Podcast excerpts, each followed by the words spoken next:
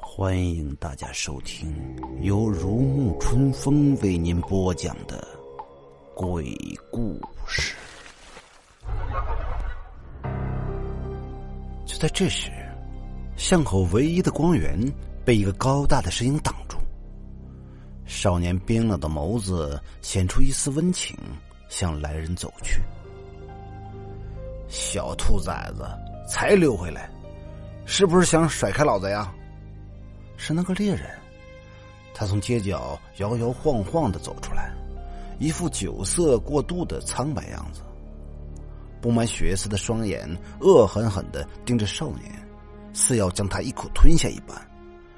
主人，少年用乞求的目光看着那汉子，轻声唤道，声音里藏着无比的无奈：“我不会背叛主人的。”少年正说着时。突然，脸上血色尽失，眸中射出不可置信的光芒。少年纤弱的胸膛上，一把闪着蓝芒的碎魔匕首深深的插入他的心脏，而握着那匕首的，正是那个猎人。少年清澈的目光，令猎人害怕的后退。他他说：“如果我把你杀了，我想要多少就给我多少。”猎人的话还没说完，头就与脖子分离，那丑陋的脸还保留着那愚蠢的贪婪。哼哼，我帮你报仇了，开不开心呢，小狼？我从那猎人身后走了出来，温和的笑着，看着少年。是你？少年用怨毒的目光看着我，看着我手中那仍滴着血的袖剑。对呀，是我。我只是想让你看清楚点而已，别死了还是个糊涂鬼。怎么样，我人很好吧？我要杀了你，为主人报仇！少年暴喝一声，向我扑来，状似疯狂。你忘记了，自己已经被那个所谓的主人杀死了吗？微笑取下那颗我渴望已久的收藏品。哎，真是个可爱的孩子呀。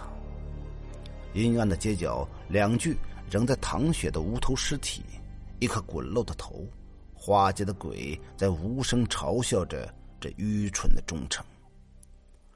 掌柜的，哈哈，客人有什么需要？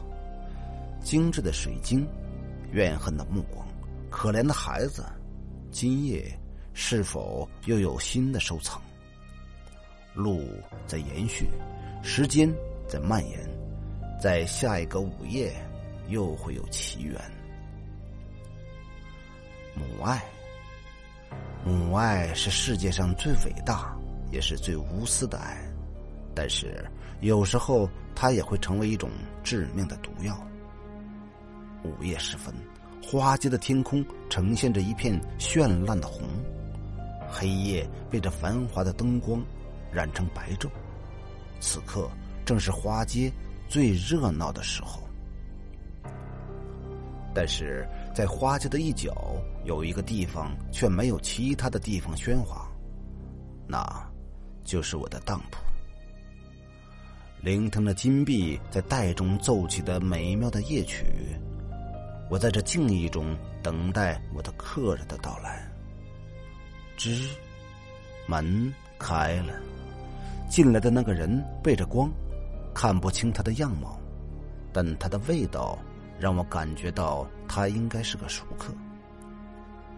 掌柜的，我儿子这回又在这里当了多少？果然又是那位母亲。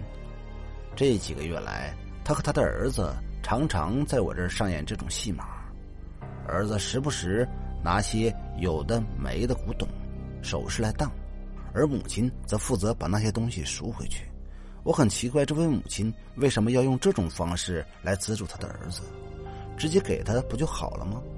不过他们想让我赚上这笔，我又何乐而不为呢？唇边露出职业的笑容，我打开身后的柜屉中的一格，从中拿出一只玉镯，递给那位母亲。就是这个，您给我一百个金币就好了。一百个，母亲迟疑起来，好一会儿，她才战战兢兢的开口：“掌柜的，我怎么？你带的钱不够吗？”我继续保持着微笑道：“没关系，我会将这只镯子给您留在这儿，等您来取的。”掌柜的，不是这样。母亲不安的在粗糙的衣裙上搓着手。我已经没办法赎回它了。哦，我知道了。我点点头，将玉镯收了回去。